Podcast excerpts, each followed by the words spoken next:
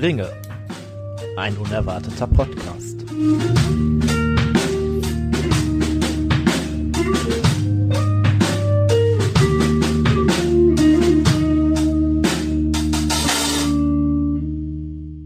Hallo und herzlich willkommen zu Hör die Ringe, ein unerwarteter Podcast. Ja, wie von uns schon angekündigt, schauen wir uns die neue Amazon-Serie an und versuchen euch möglichst brandaktuell mitzuteilen, was wir denn da so entdecken, darüber denken, empfinden. Und heute sind wir eine relativ große Runde. Wir sind zu fünft am Start. Äh, ich sitze hier mit dem Steffen, dem Tobi, dem Nils und dem Tim. Und wir begrüßen euch. ja, wie immer haben wir auch was zum Verköstigen dabei und äh, heute mal kein Bier. So war es beim letzten Mal auch schon tatsächlich. Ja, Steffen, willst du uns mal erzählen, was wir da für ein Getränk haben? Ich, ich, hatte vor 48 Stunden einen ganz tollen Einfall und dachte mir, jetzt haben wir ja schon die erste Folge zur Serie ähm, mit Whisky begonnen, dann ziehen wir das natürlich weiter durch. Und äh, da ich ja eine große Sammlung habe, ähm, haben wir uns heute mal angeguckt, was wir mitbringen äh, von uns, da wir uns nicht im grünen Drachen treffen. Und ich habe hier tatsächlich den Ember. Das ist von der äh, von einer kleinen Distille in Deutschland tatsächlich. Die äh, gekauft habe ich das am Brocken. Und ähm, wenn wir den mal so verköstigen,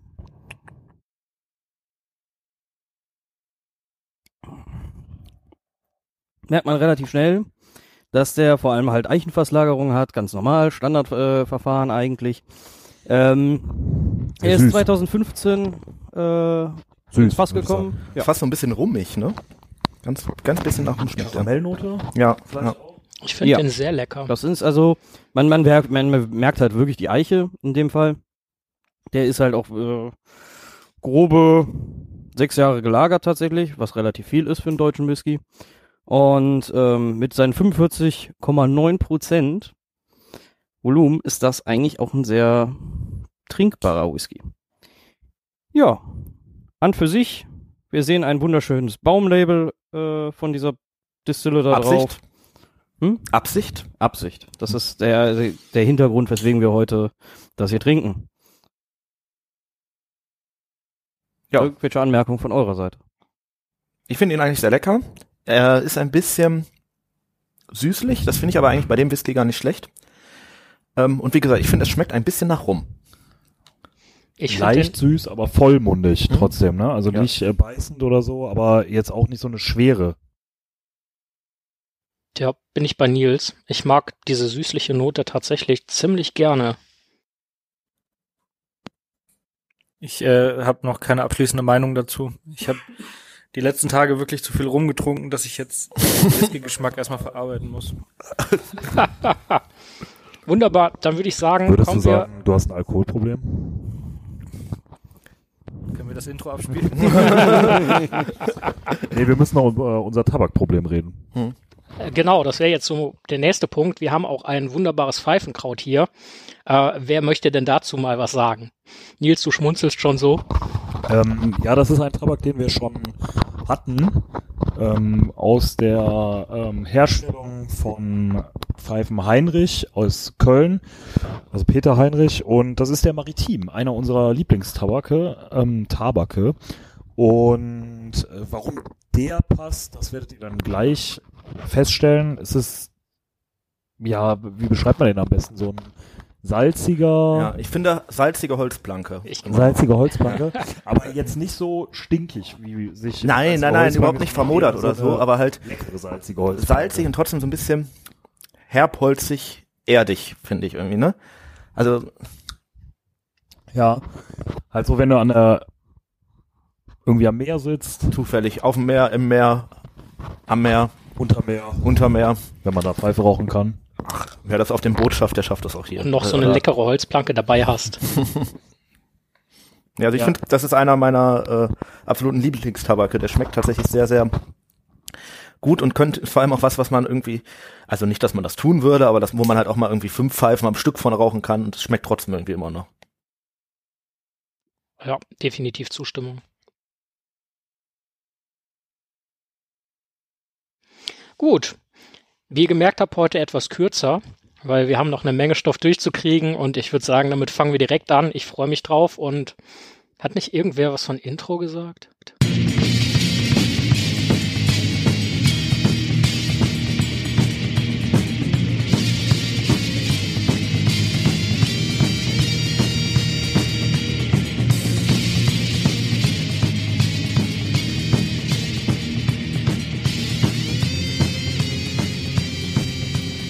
Hör die Ringe der Macht.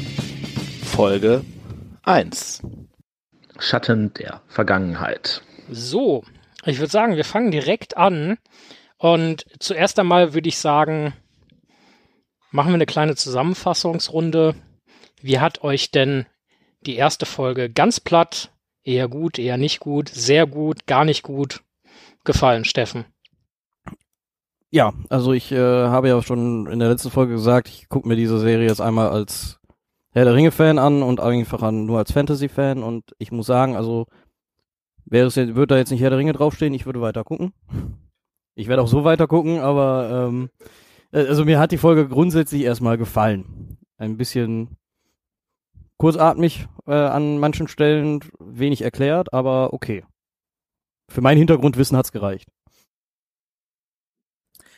Mir hat im Großen und Ganzen sehr gut gefallen. Ich ähm, fand, dass die Serie sehr schnell durchgegangen ist und ich habe es gerade eben schon mal gesagt, alle Szenen aus dem Trailer eigentlich jetzt fast schon verbraten sind und die äh, Story eigentlich schon sehr, sehr krass angezogen hat. Es gibt ähm, zwei Punkte, die mir nach der ersten Folge so ein bisschen Sorgen machen ähm, oder die ich, die ich dumm fände, wenn die so weitergeführt werden, wie ich es befürchten würde. Ähm, aber was mich vor allem überzeugt hat, war, dass mich das Feeling irgendwie ähm, direkt wieder nach Mittelerde reingezogen hat. So, sowohl von Bild und Erzählweise als auch von Musik war das an vielen Stellen wirklich äh, das, was ich mir erhofft habe. Ich sehe das ähnlich wie der Tobi. Ich sehe, betrachte das ja so ein bisschen oder sehr unvoreingenommen und sehe diese Serie als sehr allgemeinheitstauglich an nach der ersten Folge jetzt. Ähm, also mit dem wenig erklärt, als jemand, der jetzt vielleicht nur die Filme geguckt hat, denke ich, reicht da das Wissen an sich schon komplett aus und der Rest ergibt sich irgendwie. Aber ich glaube auch, dass man das komplett ohne vielleicht gucken könnte. Gut, wenn es Menschen gibt, die dann überhaupt keine Plan davon haben und diese Serie gucken. Ähm, es gibt auch so ein paar Punkte, wo ich äh, noch gespannt bin, wie die das äh, weiter entwickeln werden, aber bisher gefällt mir alles eigentlich ziemlich gut, muss ich sagen. Tim? Äh, ich war vorher verhalten optimistisch und bin es ehrlich gesagt immer noch, weil ich irgendwie noch nicht so richtig das, vieles noch nicht richtig einordnen kann, in welche Richtung das gehen wird. Ähm, da fällt fällt es mir schwer zu sagen, ja, das finde ich irgendwie cool, weil ich bei fast allen Dingen denke, das kann sehr gut werden. Aber eigentlich bin ich immer noch sehr unsicher, ob es das irgendwie dann auch wird. Ich finde, wo Tobi absolut recht hat, ist, dass das Design bis jetzt sehr gut passt. Und das wundert mich eigentlich, weil wir zum Beispiel ja die Zwerge noch gar nicht gesehen haben. Und da haben wir ja im Vorhinein schon gesagt, das ist wahrscheinlich so das Coolste irgendwie. Ähm, das stimmt sicherlich positiv. Ich finde, die Musik ist auch sehr gut gelungen tatsächlich. Obwohl sie nicht so, es fehlt mir noch so ein bisschen dieses, dieses Wiederkehrende, dass man mit bestimmten, so, also so leitmotivmäßig, ne, dass mit bestimmten Themen irgendwie was, äh, was ja, verbindet. ja, gut. Siehst du ja wenige Dinge ja, doppelt. Ja, ja, das ist schon richtig. Ich finde, sie teasen unglaublich viel. Also ich sagte eben ja schon, äh, sie haben jetzt das Dorf da abgebrannt, aber wirklich interessiert hat keinen. Es, ja. ähm, vielleicht kommt da noch was irgendwie. Also es sind, sind jetzt ein paar Handlungsstränge aufgemacht worden und ähm, ja, ich weiß aber dabei eigentlich keinem noch so richtig, wie ich den komplett einordnen soll. Ich finde, was mich überrascht hat, war der Prolog weil ich fand den ehrlich gesagt vielleicht ein bisschen platt, aber sie haben es dann doch geschafft, zumindest die wichtigsten Infos sehr kurz abzuhandeln, dass die zumindest in sich stimmig sind. Ähm, ja. Und der Rest entwickelte sich dann ja relativ schnell auch wirklich in eine sehr schnelle Handlung irgendwie. Ja. Simon? Äh, ja, danke. Ähm, ich bin ziemlich bei Tim äh, mit dem Verhalten optimistisch und nach wie vor Verhalten optimistisch. Es gibt einige Handlungsstränge, zu denen ich direkt eine ziemlich gute Connection aufgebaut habe. Hab. Und es gibt einen Handlungsstrang, da bin ich noch etwas skeptisch. Da gehen wir jetzt gleich etwas breiter drauf ein. Ähm, Aber gerade auch Musik und äh, auch das Optische äh, holen mich schon, schon wirklich gut ab. Was, ähm, glaube ich, da dazu beiträgt, dass man direkt wieder so in diese Mittelerde-Welt ähm, gezogen wird, ist, weil sie viele Elemente sehr ähnlich gestaltet haben. Also zum Beispiel Lindon sah halt aus wie Bruchteil, wenn man ehrlich ist. Ähm, die Haarfüße sahen, das war schon alles sehr krass vorbildlich. Fandest, äh, fandest, fandet ihr das so krass? Weil das war nämlich zum Beispiel ein Punkt, wo ich mir gedacht habe, das wirkt eher wie so ein indigener äh, Volksstamm an manchen äh, Stellen, was ja auch mit so einer Trommelmusik etc. untermalt Mhm. war. Und was meinst du jetzt, die, die Haarfüße? Die Haarfüße- Ich fand, die waren ja. jetzt schon nicht so krass kultiviert wie die Hobbits irgendwie, die ja dann doch irgendwie sehr, So, und da bin ich mal gespannt, wie da diese Entwicklung Richtung Hobbits hingehen soll. Das stimmt. Aber ich, ich fand, das war genau Ähm. die richtige Mischung. Eigentlich, man weiß noch nicht, dass es Hobbits gibt. Das sind ja auch nur die Haarfüßler so. Ähm, die leben ganz versteckt. Also das ist ein guter. Äh, es gab ja im Vorfeld ganz viele Sorgen darüber. Ne, Hobbits haben da ja eigentlich im zweiten Zeitalter noch nichts zu suchen. Aber ich fand das eigentlich ganz gut gemacht. Sie haben ganz klar dargestellt, wie die Hobbits drauf sind. Die Und Verhaltensweise das war passt. wieder exakt. Ja, genau. Ne? Ja, ja, ja. Richtig. Keiner verlässt den Saal. Genau. Äh, aber Runter von haben meinem alles auf. Verstecken so weg von meinem Brombeeren. Sie haben Ba- Bauer Margots Brombeeren geklaut. Die, die, die haben keine Prunkbauten da oder Hobbithöhlen oder sonst was, sondern alles nur möglichst versteckt und jeder weiß, wenn da einer vorbeikommt, wupp, wupp, wupp, auf dem Baum oder. ja, aber in den deutlich Baum vorsichtiger als die Hobbits zur Ja, Das ist halt diese, diese coole Diskrepanz. Die sind noch nicht im Auenland, sondern die sind vermutlich so ein immer. Stück weit ortsansässig da. Ähm, Genau. Und sind halt noch nicht protected und leben auch noch nicht so lange im Auenland von den Dunedain in dem Fall dann halt aber geschützt. Man, man kann sich Dementsprechend halt, müssen sie etwas mehr auf sich selber aber aufpassen. ich, also ich für meinen Teil kann mir jetzt schon richtig gut vorstellen, dass wenn ich dieses Volk nehme und es in ein beschütztes, behütetes äh, Fläche Erde Dann entwickelt sich einpflanze, dann werden sie genau zu diesen britischen Vorstadtleuten, wie sie ja eigentlich dann dargestellt werden. Und sie haben ja schon so ein paar typische Hobbit-Sachen schon irgendwie, ne? So mit den Familien, Man hat die viel Essen gesehen. aufeinander irgendwie auch, was ja auch für die anscheinend wichtig ist.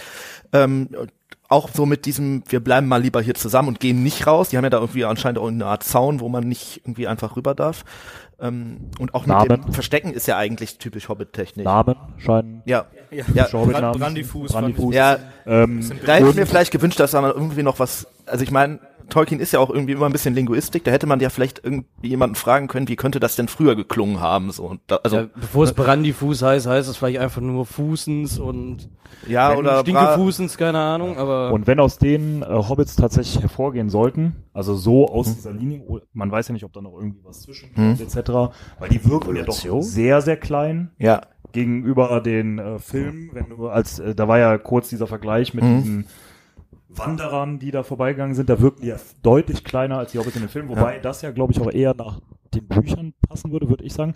Was aber, aber die Bücher äh, sagen eigentlich, früher seien sie größer gewesen, haben, behaupten sie. Ja, das heißt mal, ja nicht also unbedingt, die dass es ist, äh, was, was sind mir ja gute ist, Geschichten es muss äh, Wissen verloren gegangen sein, weil Ja. ja. sind Bogenschutzregiment. dafür da, selbst die Ents, ne, die wir Ja. übrigens auch kurz sehen, die scheinen sie ja zu kennen, ne? ähm, genau, Ja. also die scheinen ja doch äh, sehr großes Wissen über die ganze Umgebung zu haben. Mhm. Umgebung. Wo wir gerade bei den Hobbits sind, eigentlich hätte ich mit dem Prolog angefangen, aber bleiben wir noch kurz da.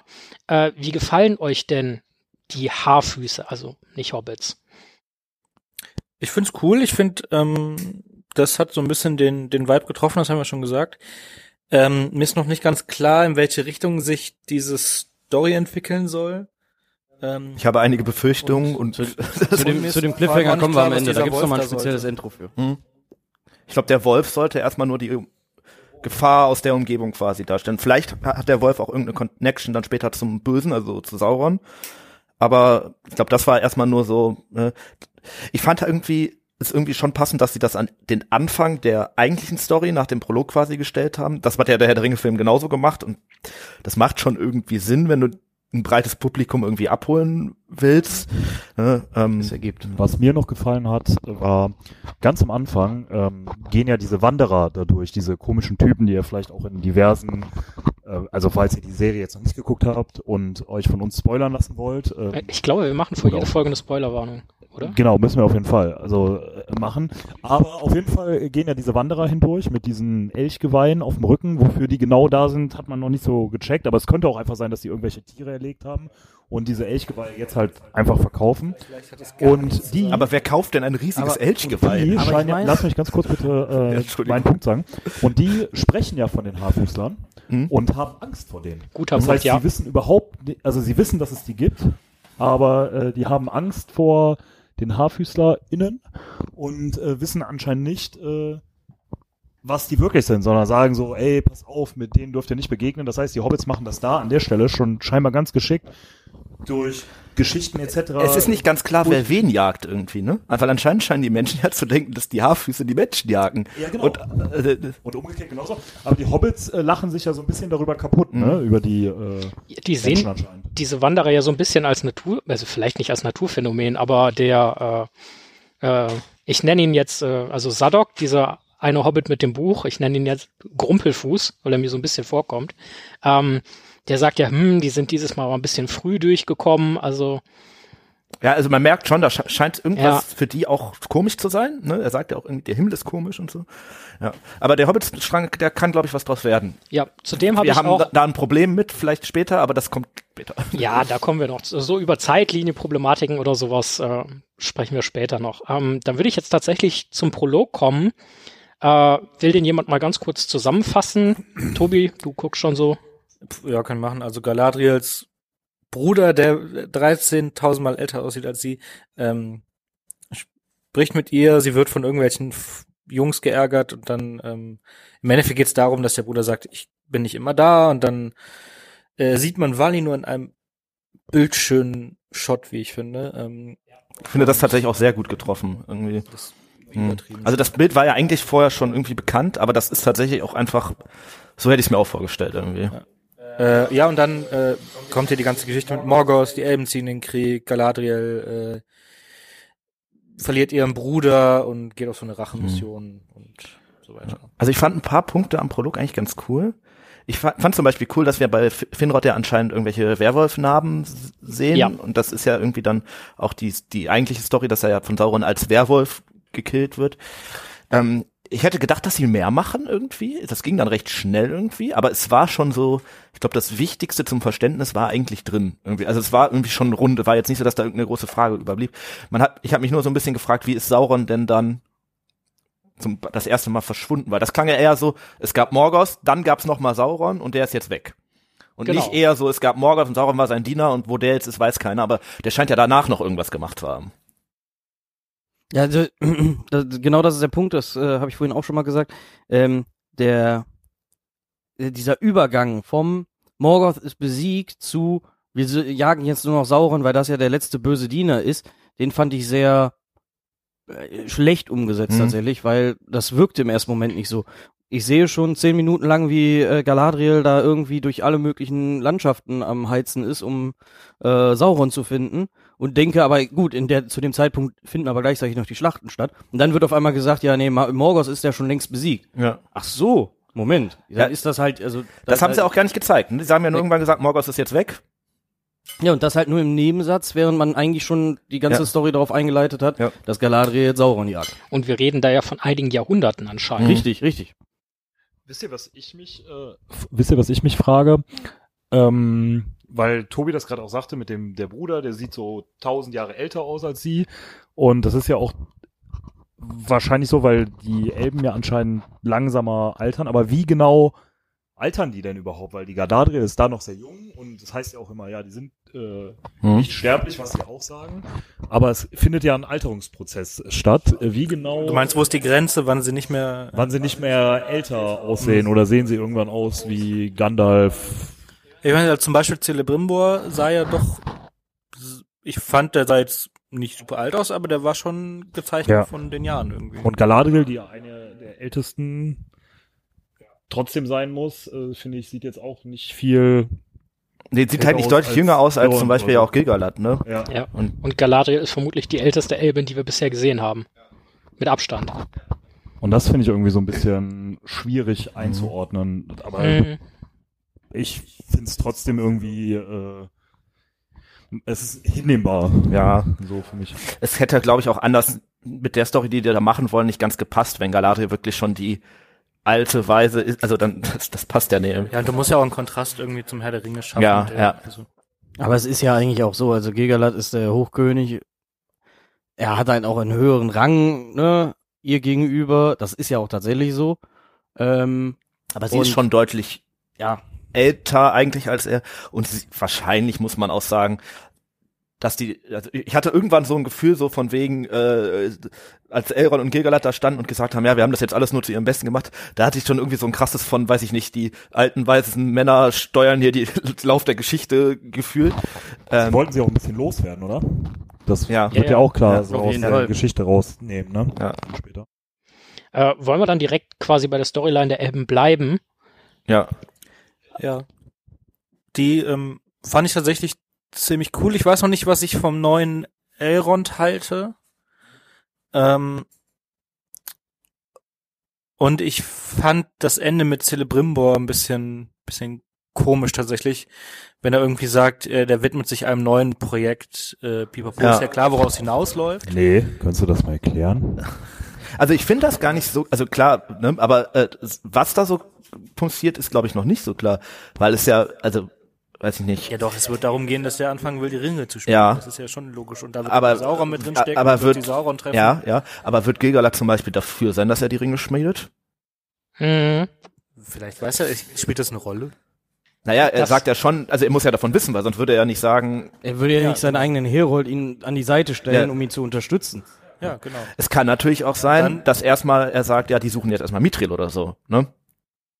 Aber es, das spielt ja am Ende keine Rolle, weil am Ende klar ist, dass es dass darum geht, dass Celebrimbor um die Ringe schmiedet Ja. und dann wird Sauron da auftauchen und so weiter. Also ähm, ja. Hm. Ich persönlich muss sagen, ich struggle noch so ein bisschen mit dieser, mit, mit dem, der Elbenlinie, sage ich mal, weil es ist halt schon, dass Galadriel halt sehr hitzköpfig und jünger dargestellt wird als zum Beispiel Elrond und Gilgalad. Das, ich weiß nicht, ja, das, für mich hat das so ein bisschen was von so einer 0815 Storyline. Du hast halt eine Protagonistin am Start, die ich nenne es jetzt mal einen gewissen Grad der Besessenheit hat, den sie zu Recht hat. Wir wissen ja, Sauron ist nicht platt. So viel können wir ja schon mal spoilern. Und da hinterher ist und ihr wird halt kein Glauben geschenkt und man will Ruhe haben und dann äh, schafft man sie quasi so ein bisschen sich vom Hals. Ähm, und Ja, da das ist halt ausgerechnet Elrond und Gilgalad machen, die halt an sich doch eine ganze Ecke weiser und wissender sein sollten, als sie dargestellt werden. Ähm, das wirkt halt schon auf mich etwas befremdlich und ich bin gespannt, wie sich das entwickelt. Ich hoffe, dass sich das halt nicht dahin entwickelt, dass zum Beispiel Kele Brimbor von Gilgalad wirklich so gesagt bekommen hat, ja wunderbar, du hast da irgendwie einen Typen am Start, der findet Ringe genauso toll wie du, Ja. äh, dann go for it, weil das wäre halt tatsächlich konträr. Naja, es, was halt zum Beispiel denkbar wäre, ist, dass auch es ja nicht nur versucht, Galadriel loszuwerden, sondern halt auch Celebrimbor, ne? Und dann sag, geh mal hier schön nach Dings und mach mal, was du willst, aber lass mich in Ruhe irgendwie. Interessante Idee. Also da bin ich noch so ein bisschen, bin ich gespannt, wie sich das entwickelt. Aber wir, wir wissen ja schon, das haben wir ja schon in der letzten Folge gesagt, dass es noch kommen wird, dass äh, ähm, Elrond hier mit den Zwergen äh, Das einen- wird jetzt großen so kommen. Part ne? haben wird. Celebrimbor und Elrond werden irgendwie zu den Zwergen gehen Genau. und da wird dann irgendwas passieren. Genau. ne? Und äh, es kann ja auch sein, dass es erstmal die Vorstufe der Ringe geschmiedet wird oder also, ne, erstmal lernen, wie man überhaupt diese Macht in, in irgendeinen Gegenstand banden kann oder was auch immer. Mach, Ähm, machen Also erstmal. da bin ich noch Sehen, entspannt, dass das so gut werden kann. sehen wir in dem Zug dann auch die Gründung Eregions? Fragezeichen. es scheint Eregion ja noch nichts zu geben, ne? Weil Celebrimbor ist ja noch in, Lo in äh, noch in Lindorn und auch Galadriel ist ja noch da oder beziehungsweise dann wo ganz anders. Ähm, ja. Es hat übrigens schon losgegangen, dass die anscheinend ja durch die ganze Weltgeschichte tingelt. Ne? Jetzt hat die Ja, ja. wahrscheinlich schon so viele Meilen hinter sich wie kein anderer in der Serie, zu, wie alle anderen in der Serie zusammen irgendwie. Ja, genau. Gut, was erwartet ihr von, von dem Strang, wie es da weitergehen könnte? Ja, also ich, ich glaube wirklich, dass es jetzt damit weitergeht, Ja. dass die zur Ringschmiede gehen, da wird entdeckt werden, dass Sauron wieder da ist. Dann wird das die große Runde machen und dann. Ich glaube, Galadriel wird zurückkommen, also offensichtlich. Ja. Eine Zusammenführung des anderen Elbenstrangs auf den wir jetzt noch gar nicht Mhm. eingegangen sind, äh, wird auf jeden Fall stattfinden, von wegen, die werden ja Bericht erstatten, das und das passiert da irgendwie in den Südlanden und äh, Willst du direkt an die Südlande mal anknüpfen? Naja, wir sehen quasi wie äh, Elben, wie eine Besatzungsmacht in den Südlanden, in einer Festung mit äh, Besatzungssoldaten, die berichten, dass sie seit 79 Jahren äh, auf die Menschen aufpassen, die damals äh, Morgoth äh, sich dem angeschlossen haben, äh, dem Tim. äh, der Tim muss mal eben äh, kurz gucken und Also, äh, ja, das ist nicht so schlimm. Mach erwischen. weiter. Ach so, okay, wir waren uns nicht sicher, ob die Aufnahme noch läuft. Äh, sich dem angeschlossen haben und von dem korrumpiert wurden. Und da Morgoth ja besiegt ist, die Elben jetzt anscheinend dort als Besatzungsmacht unterwegs sind und offensichtlich unter diesen äh, Menschen nicht besonders äh, wohlgesonnen sind. Ähm, ja, das äh, und es gibt da anscheinend einen Elb, ich habe den Namen jetzt leider vergessen. Arondir. Arondir, der äh, einer Menschendame verfallen ist und Ja, da muss ich sagen, das ist einer der Punkte, die mich gestört haben. Ich verstehe nicht, warum man in jede Geschichte, Eine Love Story eingebaut werden muss. die, ja, vor allem die Love Story zwischen zwei Rassen, Pipapo. Mhm. Also und dass die ich- direkt so negativ belegt ist und ah, es gibt anscheinend erst zwei Beziehungen zwischen Ja. Elben und ja, Menschen. genau, das Ja. ist ja bisher irgendwie ne? dann war es auch das Besondere an Aragorn und Arwen, bla bla bla. Also ich verstehe schon, warum die es machen, aber ich finde es einfach irgendwie unnötig. Ja. Also, Also ich finde es auch ein bisschen gezwungen. Ich bin froh, dass es ein Elb und ein Mensch ist und nicht ein Elb und was anderes. Äh, ähm, ich glaube, Elben und Trolle. äh, äh, äh, ich, ich glaube schon, dass das irgendwie, ich, was ich bei dieser Südländer-Story nicht ganz kapiere bis jetzt ist, zum einen, wer sind die Leute, die da anscheinend ja Morgoth irgendwie verfallen sind, weil Morgoth ja eigentlich eher im Norden war und mit Man könnte der ja Gegend, die später Mordor wird ja eigentlich ja, ja, da leben vielleicht, die, wir haben, Einen wir haben einen Überraschungsgast für euch. Ja, der Tim wieder. Hallo. Ähm, zwei, äh, zwei Punkte. Also einmal, wo ihr gerade dabei seid äh, mit dem Elben und der Besatzungsmacht. Äh, da ist einmal die Rede von 79 Jahren und einmal sind der Schenke davon, seit 1000 Jahren sind die nicht Ja. mehr. Äh, das passt irgendwie nicht so richtig Ja. zusammen. Ja. Und die Sache mit, äh, habe ich jetzt gerade, habe ich einen Faden verloren. Arondir und Bronwyn oder? Äh, genau, also die Menschen-Elben-Beziehung, also mm, get over it, würde ich sagen. Denkt euch mal was Neues aus. Ne? Ja. Äh, Das ist ja auch, äh, was weiß ich, ist ja schon mindestens 3000 Jahre irgendwie bisher zusammengefasst gewesen. Äh, da gibt's dann halt auch einmal eine Elben-Menschen-Beziehung. Und ich kann mir vorstellen, dass das für die, ich sage es mal, größt, größtenteils neutralen Zuschauer, ähm, die vielleicht mit Herr der Ringe selber noch gar nicht großartig in Kontakt getreten sind, dann halt auch einfach so, Ja, Nils, macht- wie hast du das ja. vor ganz vielen Jahren gesagt, so ein catchy Sing ist? Und äh, noch, noch ein Punkt dazu, das ist vielleicht auch wichtig, um die beiden äh, Stränge zusammenzuführen. Also dass da diese Beziehung da ist, dass äh, diese Südländer quasi und die Elben, dass da eine Geschichte zusammengeführt wird. Also als Symbol ist es auf jeden Fall eine interessante Sache, weil äh, was die beiden, also Arondir und Bronwyn ja auch sagen, so äh, Arondir sagt ja, es ist die Wahrheit, hier die Leute aus deinem Heimatdorf und so weiter, vor tausend Jahren waren das halt Anhänger von Morgoth und deswegen haben wir ein Auge drauf. Ähm, aber ich bleib ja hier, weil hier offensichtlich auch gute Menschen sind, um da vielleicht so ein bisschen das Allgemeinstigma rauszunehmen. mit der äh, mit der Zeit, wa- was der Tim ja gerade angesprochen hat, es heißt ja auch nur, dass er 79 Jahre da ist, ne? Also Mhm. die anderen, also kann ja sein, dass er als Soldat da 79 Jahre hin versetzt worden ist, äh, vor 79 Jahren, vorher irgendwo was anderes Ich frage mich ehrlich gesagt, wer hat die denn da hingeschickt? War das dann Gilgalad, der gesagt hat, hey, pass mal auf die auf? Ja, offensichtlich, weil er Weil- ja auch den Befehl zum Rückzug gibt. Also Und das warum ist ja dann klar, nur- dass dieser Befehl von Gilgalad kommt. Also dann ist mir nicht klar, warum nur da, weil ganz Nee, Also- die wandern ja, also es gibt ja unterschiedliche Gebiete, so wie das aussah. Und die wandern jetzt eher durch diese paar Dörfer, dann wird es andere geben, die wandern durch andere Dörfer und eigentlich geht es darum, diese ganzen Lande. Dann müssen weiß- aber ja die Elben das komplett Mittelerde so irgendwie handhaben. Ja, Scheinbar ja. Oder alle bösen ja, Menschen.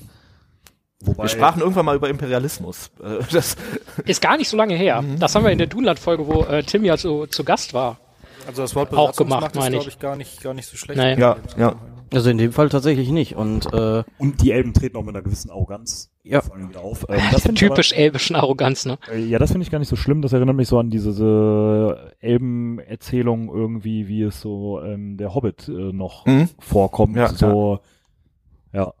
aber man muss ja sagen, der Befehl, der ja weitergegeben wird, heißt, die äußersten äh, Posten ziehen sich langsam zurück. Also es ist jetzt Mhm. nicht, okay, wir hören jetzt einfach auf, auf alle aufzupassen, wir haben Mhm. keine Lust mehr, so nach Motto, sondern wir gehen jetzt sukzessive Ja. von ganz außen weiter weg, weil wir sagen, gut, jetzt gibt's ja eh keine böse Bedrohung mehr, wir Ja. brauchen uns ja keine Sorgen mehr machen. Das ist ja auch, das ist ja der Punkt. Weil Gilgalad sagt, das Böse ist besiegt, es gibt es nicht mehr. Aus dem Grund wird ja überhaupt dieser Befehl erst erteilt. Ja. Genau. Ähm, was mich mehr stört, ich weiß nicht, wie ihr das seht, für mich waren Elben immer sehr freigeistig oder frei und das scheint ja jetzt schon sehr eine starke Hierarchie zu sein, dass man da quasi gezwungen ist. Ja. Ich hätte jetzt wäre eher davon ausgegangen, Elb ist Soldat aus eigener innerer Überzeugung und wenn er das nicht mehr will, dann geht er einfach. So hatte ich mir eher Elben vorgestellt. Genau, und es wird auch gesagt, ja, du, ich war früher Anbauer und jetzt wurde ich in den Armeedienst reingezwungen. Also so erinnert alles so ein bisschen an römische Kaiserzeit. Und, und mich, da stelle ich mir halt echt die Frage, wann ist er denn da reingezwungen worden? Weil das kann ja eigentlich nur, also das machst du ja nicht in Friedenszeiten, sondern das kann ja eigentlich nur beim, das klang auch so ein bisschen so, als ob das beim ersten großen Krieg irgendwie gewesen Aber, aber könnt, könnte es sein, dass er noch irgendwann jetzt seine eigene Story entwickelt und er auch gar nicht reingezwungen wurde in dem Sinne, sondern dass er irgendwas passiert ist und das hat ihn Klar. dann, war für ihn der Auslöser zur Armee zu gehen. Das kann ja schon Und alleine als- sein, dass sein Dorf von Orks ja, überfallen genau, wurde. und Oder? weil er erst äh, nach so und so viel tausend Jahren Krieg und hunderten Jahren äh, rumstreuen und sonst was dazugekommen ist, wird der natürlich auf einen der schlechtesten Posten besetzt und das sind immer in der Regel immer diese Außenposten. Naja, spricht er aber nicht davon, was er früher war Mhm. und drüben und also Das klingt halt- auch aus Valinor. Ja. So. Also scheinbar ist er aus Valinor mit drüber gewandert. Also, dass er auch einer der Älteren. Und also, dann hat, Elrond ist doch nicht aus Valinor, oder? Der ist doch. Nee, also zumindest in der normalen Lore sozusagen ist Elrond in Mittelerde, dann nach dem, Genau, damit wäre oder am Ende des er ersten ja großen Krieges. Älter Genau. aus als Ja. Elrond Ja. wäre auch deutlich älter. Also Alle sehen älter aus als ja, Elrond. vielleicht gibt es auch noch deutlich ältere Elben zu der Zeit und nicht nur eben Galadriel, das Na, sie dann natürlich. doch eben nicht so alt Ja. ist, wie wir denken, also im Vergleich Ja. zu den anderen. also Aber- das kann, also ich glaube, Elrond wird wirklich Richtung ganz hart Ende erstes Zeitalter geboren. Ähm, und wenn Arondir tatsächlich aus Valinor äh, mit, ob jetzt mit den Schiffen übergesetzt über, oder über die Helkaraxe gekraxelt ist, Oder an Ähm, äh, Schwimmen geht wahrscheinlich ja auch. Schwimmen scheint, scheint ja nicht so weit zu sein. Kommt ja gleich auch nochmal drauf. ähm, dann wer weiß, was es schon gesehen hat. Aber was Elben ja auch sind, dass sie sehr pflichtbewusst sind ähm, und an sich auch sehr loyal. Ähm, und was man jetzt am Ende ja sieht, ist, dass er ja eben nicht mit zurückgeht, sondern bleibt. Das heißt, zumindest da kommt so ein bisschen das freigeistige, okay, wenn mein Job jetzt hier gemacht ist, dann kann ich ja auch eigentlich hier bleiben. Aber er scheint sich ja zu fragen, ist sein Job gemacht, ne? Also, Guter spät, Punkt, also ja. spätestens als er dann wahrscheinlich dieses brennende Dorf sieht, weil irgendwer muss das ja an. Spontane Selbstentzündung, ich sag's euch. Spontane Selbstentzündung, das hat überhaupt nichts mit dem Bösen zu tun. Und eine Kuh, die schwarze Milch spritzt, das ist doch normal, oder? Gut. Ich denke, dazu werden wir in den nächsten Folgen dann äh, mehr sehen und vielleicht auch so eine kleine Aufklärung, was ist denn da passiert. Äh, ein Punkt, den ich da gerne noch aufgreifen würde, äh, man sieht ja, äh, ich glaube, ihren Sohn und diesen einen Hitzkopf auf, aus dem ortsansässigen Pub da, ähm, wie sie in der Scheune in irgendwelchen Kisten rumgraben und ein zerbrochenes Schwert finden, wo Symbol. das zumindest Ja, so in der Serie Kopf, dargestellte Das ist so ein, so ein das abgebrochenes ist ein Schwert. abgebrochenes ist das, Schwert, ja, wo die ja. Klinge so- abgebrochen so- ist, wo Saurons Zeichen oder Saurons Serienzeichen, weil so dieses ganz klassische Auge ist es ja nicht. Es hat mich im ersten Moment eher so ein bisschen, ich meine, Morgoth hatte quasi so ein, so ein Dreizack als Zeichen. Da hatte ich Ja, erst der hat ja gedacht, die das drei Zacken auf seiner Krone mit Ja, dem genau. Silmarillion. Weswegen Ja, ich das- dachte, ja. dass das vielleicht tatsächlich doch eher was mit Morgoth zu tun haben könnte, was ja scheinbar nicht der Fall Aber ist. vielleicht verwendet Sauron einfach, also wenn er der Nachfolger da sein soll, einfach, ne, dann. Was hat es mit diesem Schwert auf sich? Also zuerst mal zeigt es, dass die Elben halt doch nicht so eine gute Besatzungsmacht äh, sind, wie sie äh, denken, weil äh, sie scheinen ja doch erstmal viele Geheimnisse irgendwie zu lüften von den Menschen, die da noch sind, aber äh, dass sie dieses Schwert da noch verbergen können. In einem sehr guten Versteck unter der Holzziele, was halt ein kleiner Junge findet. Ähm, spricht ja jetzt nicht so sehr für diese für die Soldaten, die da immer Patrouille durch das Dorf Ja. ziehen und das wahrscheinlich schon Ja, gut, ordentlich aber die laufen halt auch haben. immer ne? nur einmal rein, fragen, gibt's was? Ach nee, ja, okay, dann gehe ich wieder. So, Ja doch, es gab ja sogar was, nur äh, dann haben sie sich gestritten und ist er rausgegangen. Aber, aber du siehst ja, äh, als er dann alleine mit dieses Zeichen sich ja anguckt, ähm, äh, wird er ja offensichtlich irgendwie corrupted. Also da, da siehst du ja, das ist ja genauso wie ähm, wenn, dem Ring? Äh, wie mit dem Ring oder auch wenn der äh, wenn Pippin in den Palantir guckt. Ja. Genau so wird das ja auch aufgebaut. Also es wird irgendeine Verbindung geben und der wird jetzt äh, wahrscheinlich irgendwie der Ja. erste durchdrehende da wieder sein. Ähm, aber was ich äh, kurz anmerken muss, es ist natürlich wieder Herr der Ringe und es musste ein zerbrochenes Schwert sein. Ich hätte es sehr gefeiert, Mhm. wäre es einfach ein Streitkolben gewesen oder ein Hammer oder irgendwas. oder ein Helm oder irgendwas anderes. Irgendwas ja. verdammt nochmal anderes, aber es musste ja schon wieder ein Schwert sein. Ja. Zerbrochene Schwerter, der Todesstern in Herr der Ringe. Ja. Hey, wir haben schon ein Schwert zerbrochen. Lass uns doch eins zerbrechen. Okay, ich bin mir gerade, obwohl ich die Folge oder wir die Folge vor nicht mal einer Stunde gesehen haben, habe ich da jetzt irgendeinen Handlungsstrang, außer natürlich Meteor Man, aber zu dem kommen wir ja ganz zum Schluss, übersehen? Ich glaube nicht, bin ja noch nicht so lange dabei. was, was ich noch äh, anmerken wollte, äh, was ich auch seltsam finde, finde, dass äh, Gil-galad, ist ja der Hochkönig, dass er quasi da eine Entscheidung trifft, wer nach Westen geht. Ich dachte, das ist Sache der Valar. Also Ja. äh, da hat Ja. er gar nichts zu sagen, oder? Ja, oder es scheint Genau. auch später ja dann Entscheidung der einzelnen Personen zu sein, ne? So von wegen, ich fahre jetzt in den Westen so, ne?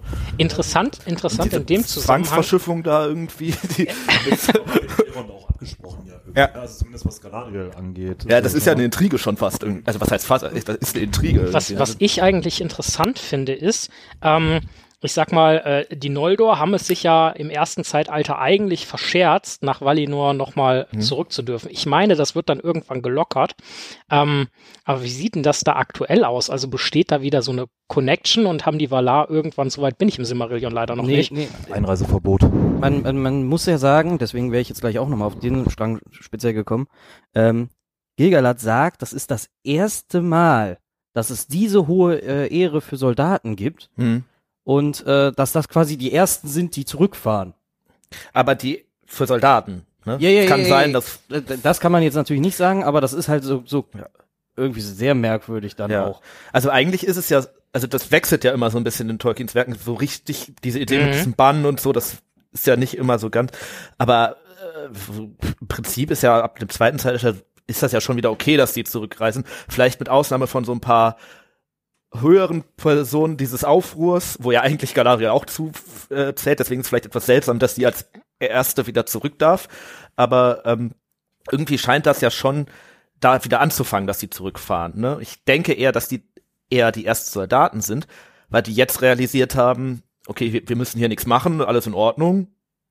Und dann können wir die Soldaten auch wieder zurückschicken, weil sonst brauchst du die ja vielleicht noch. Aber jetzt noch die andere Frage könnte es einfach sein, weil jetzt die Frage war ja, ob die überhaupt wissen können, dass sie wieder zurück können, bla bla bla. Kann es sein, dass wenn die auf dem Schiff sind äh, und einfach nichts passiert wäre, dann wären sie halt auch einfach nicht rübergekommen. Dann hätten sie umgedreht und hätten Ja. sagen müssen, jo, wir können da nicht. Ja, da scheint es ja schon irgendeine Barrier zu geben. ja, ja, die, ne? die, die, Äh, die, die lassen uns nicht rein. Da hättest du Ja. immer noch sagen können, okay, ist so. Aber Fandet jetzt ihr das mit dieser Barriere? Wie das dargestellt war? fand ich, ja, ich hätte gute Umsetzung. nicht unbedingt gebraucht. War ganz, war- also ich fand's, also ich fand das ganz gut mit der, mit diesem, mit diesem Tor, das da Ja. quasi aufgeht. Wir sind ja, es gibt ja schon die grauen Antworten, das heißt, die Welt ist ja auch schon rund, oder? Nee, die Welt ist rund mit dem Untergang Numenors. Eben. Und Numenor ist ja noch nicht untergegangen. Aber, aber, Also ich, ich weiß nicht. ah, ach so, nee, Quatsch, Entschuldigung, ver verwechsel ich gerade was mit dem Untergang von äh, Beleriand jetzt, glaube ich. Ja, genau, also Beleriand ist untergegangen, aber Ja, Beleriand die, ist- äh, Numenor ja, also ich denke nicht, weil das wird ja, denke ich, doch kommen. Nu- Numenor, wir haben ja weder Zwerge noch Numenor gesehen Ja. bisher, insofern. Aber Das who stimmt. knows? Numenor haben wir auch noch gar nicht gesehen. Vielleicht gibt's da äh, noch eine Aufklärung zu. Es könnte natürlich sein, so Speculation, ne, dass äh, Gal- Galadriel jetzt quasi auf dem Rückweg aus diesem fast Valinor nach Numenor schwimmt oder da von irgendeinem Schiff aus dem Wasser gefischt wird, wobei die Numenorer ja eigentlich nicht so weit dahin dürfen. Aber mal gucken, ob sie interessiert. Wenn es so eine Barrier Vielleicht gibt, schwimmt sie ja auch wirklich ein ganzes Stück. Ja, aber die ist ja halt jetzt im Meer, ne? Ich denke mal, sie schwimmt ein ganzes Stück irgendwie. Äh, Simon, du sprachst eben noch von Handlungssträngen, worauf ich äh, eingehen wollte, weil du gesagt hast, es wurden welche vergessen. Und äh, wir wissen ja, es werden noch einige Handlungsstränge kommen, also Mhm. Was äh, Zwergen angeht und äh, vermutlich auch äh, Numenor. Ähm, was mir aufgefallen ist, weil du auch vom Meteormann sprachst, ich möchte da jetzt nicht vorweggreifen, aber es taucht ja dieser Brocken am Himmel auf und äh, dann wird gezeigt, wie alle das sehen in ganz Mittelerde. Es wird äh, die, es werden die Haarfüßer gezeigt, die hochgucken, natürlich, weil kommen wir gleich zu. Es werden die Elben gezeigt, äh, die das offensichtlich beobachten und sehen. Es werden diese Menschen gezeigt, diese Südländer, die das sehen. Und es werden Ents gezeigt, Ja. äh, die das sehen. Und äh, da bin ich gespannt, ob es da auch irgendwie Ob das die einzigen Ends sind, die wir sehen. ja, oder ob es da vielleicht auch eine Handlungsstrang gibt. Und das was man jetzt schon sagen, äh, was man jetzt schon sagen kann, ist, dass äh, Zwerge offensichtlich nicht sich nicht für den Himmel interessieren, sondern nur nach unten gucken Ja, und halt nur Berg ihren, drüber. und nur ihren Schachtel. Naja gut, aber äh, die äh, Zwerge Die müssen ja auch. Zwaug oder haben Ja, ja. Gucksposten. Die oder, gehen ja auch mal raus. Genau, oder haben ja auch Mauern draußen, weil äh, verteidigen ihren Berg ja auch schon äh, vorher. Ähm, genau, dass die sich offensichtlich nicht für den Himmel etc. interessieren. Aber wie gesagt, die Ents anscheinend schon und da bin ich mal äh, gespannt, ob wir Ents sehen und vielleicht auch sogar Endfrauen. Frauen, ja, denke ich auch. Ja. Sind ja, ist ja eine, anscheinend eine Familie, da scheint ja ein kleiner zu sein. Ja. Genau, also das wäre noch so ein Handlungsstrang, wo, also d- d- ganz kurz nur angeteasert, kann natürlich auch sein, dass es überhaupt keine weitere Rolle spielt. Ne? Äh, Ich finde äh, den Punkt total gut. Weil, ganz ehrlich, jetzt bin ich excited, sehen wir vielleicht tatsächlich mehr von den Ends.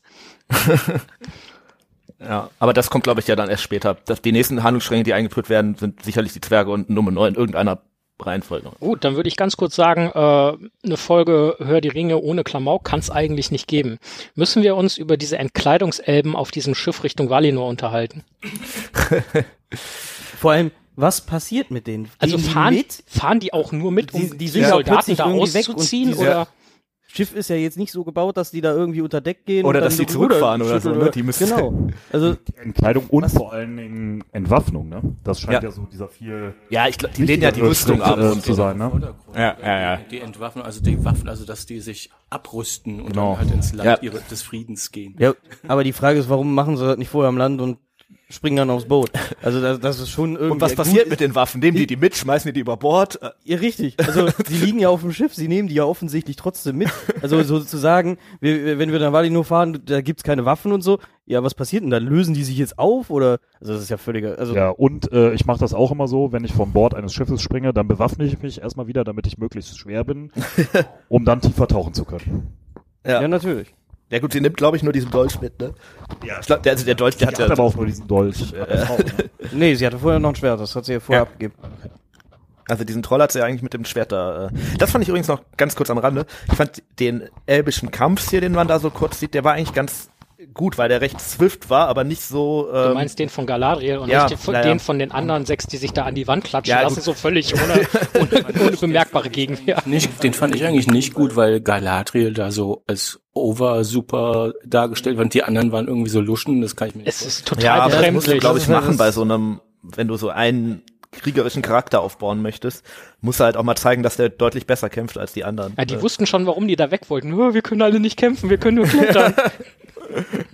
Wir sind seit 100 Jahren nur durch Eis gelaufen. Ich habe keine Ahnung mehr, wie man das Schwert hält. Ja, die müssen aber gut Lembas mitgehabt haben. Ansonsten. Also ist ja überhaupt kein Vorrat oder so zu erkennen, den die dabei Und da haben. hätte ich mir noch gewünscht, kurze Anmerkung am Rande, dass wir nicht nur Fackeln sehen, sondern auch Lampen von, weil gerade die Nolder ja für ihre Lampen irgendwie sehr bekannt waren. Mhm. Das hätte äh, irgendwie noch, also das wäre einfach noch mal so ein kleiner Fanservice gewesen, der, der schön gewesen wäre. Apropos Noldor und Lampen, war das am Anfang der Kleine, der das Schiff abgeschmissen hat, war das dann Feanor? Und Ja, deswegen hat er keine Haare. Das, der, den Gedanken hatte ich tatsächlich auch. Ich dachte echt, als man den gesehen hat, so kurz, ist das Feanor? Weil da auch irgendwie so was Rothaariges im Hintergrund auftaucht und vielleicht ist das ein Kind. Einfach nicht, aber, aber das kann ja eigentlich nicht Ja, sein, das weil nicht äh, gepasst, Feanor ist ja, glaube ich, der, was ist der Großonkel von Galadriel? äh, ja. Oder Onkel? Also, nee. das ist ja so ein Halbbrudergeschichte, Onkel ne? sogar, aber ne? äh, ja, ja, müsste der Großonkel.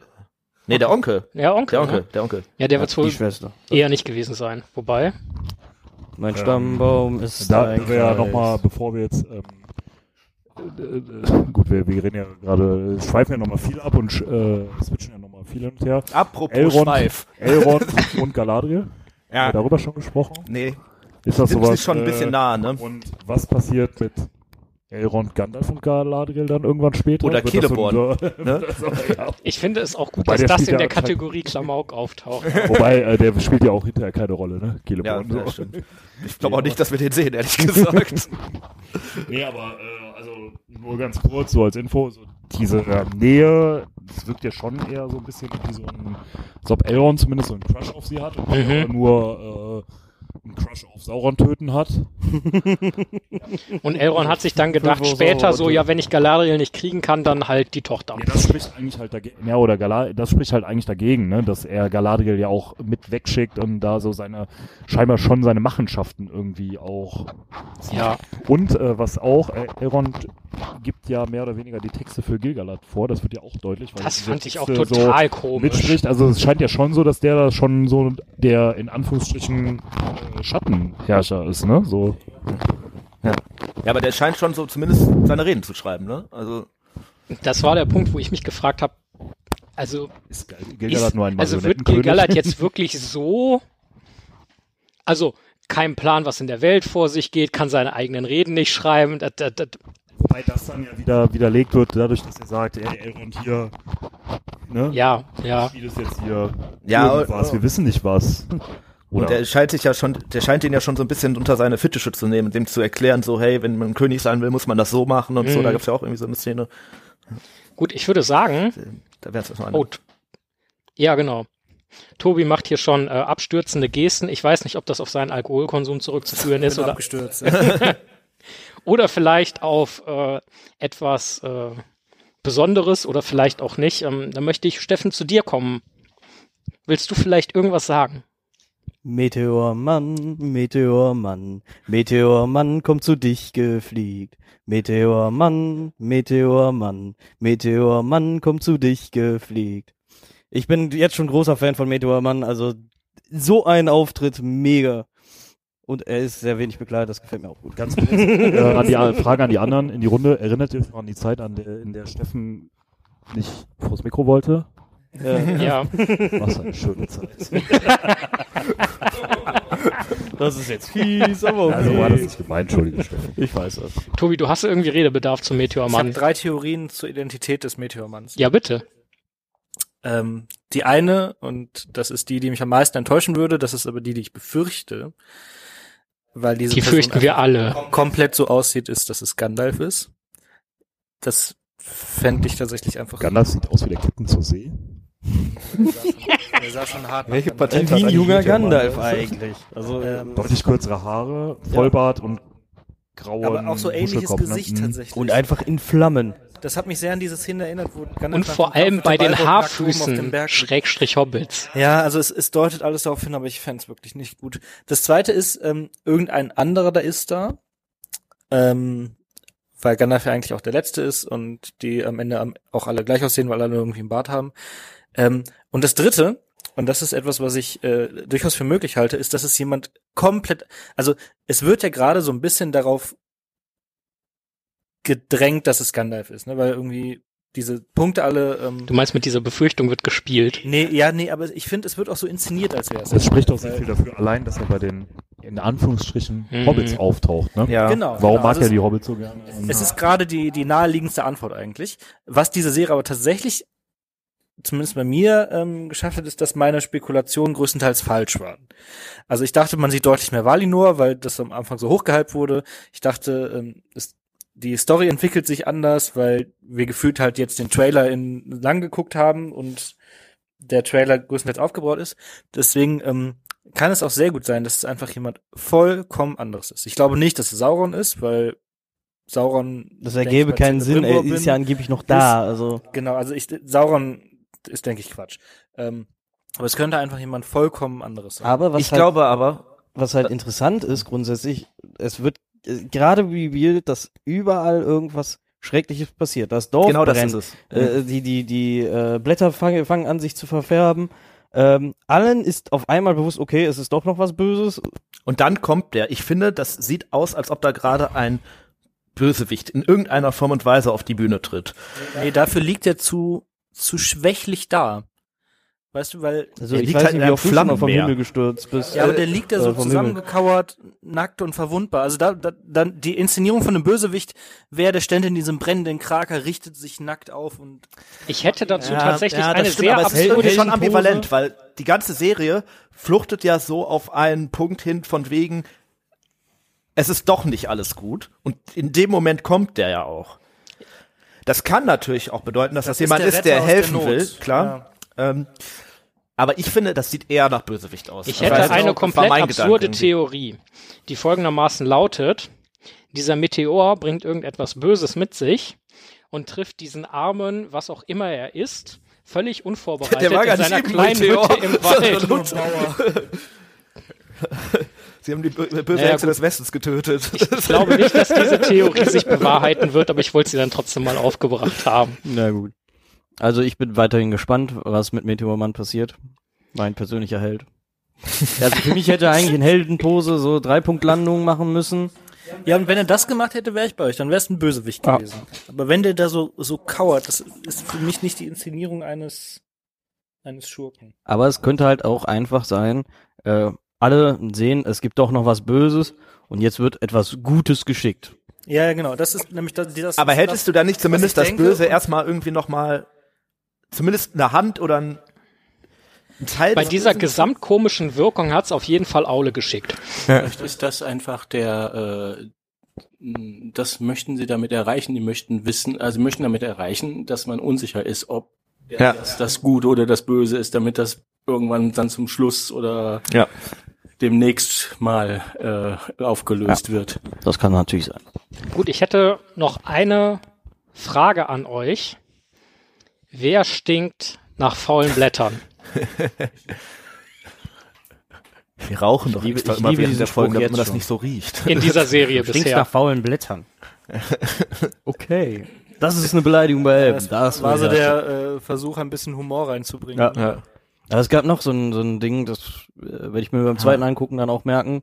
Äh, ich weiß es nämlich jetzt gerade nicht mehr, aber Was, was lustig so, war bei, bei so. den Ge Geweihmenschen, dass der eine zum anderen meinte, du sollst mal in die Hufe kommen oder so. Ja.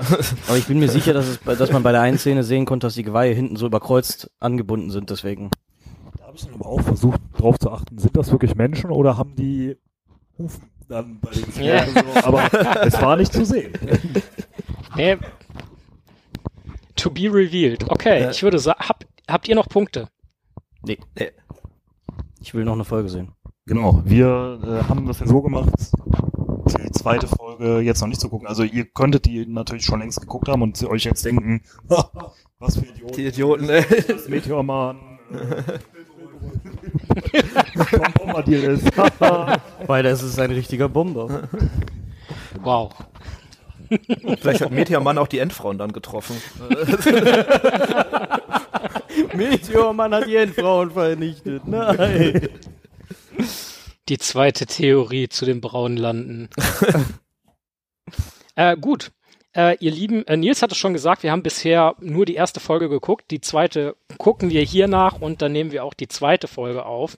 Äh, hoffentlich hat euch unser Gespräch und hoffentlich haben euch unsere Überlegungen gefallen und äh, ja, wir würden uns sehr freuen, wenn ihr auch beim nächsten Mal wieder einschaltet, wenn es heißt, hör die Ringe. Ein unerwarteter Podcast. Bitte vergesst uns nicht äh, zu folgen und zu liken auf Instagram, Spotify, allen möglichen Kanälen und gebt uns euer, äh, Und was ich gerne noch sagen euer, würde, euer Geld bei Steady. äh, lest die Bücher, schaut die Filme, hört die Hörbücher, hört die Ringe und schaut die Serie. Guter Punkt. Tschüss. Ciao.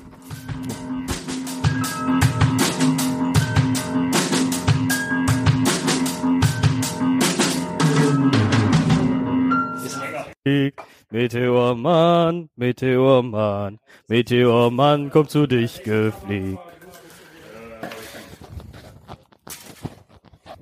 Den Maritim. Der hat was mit Team zu tun.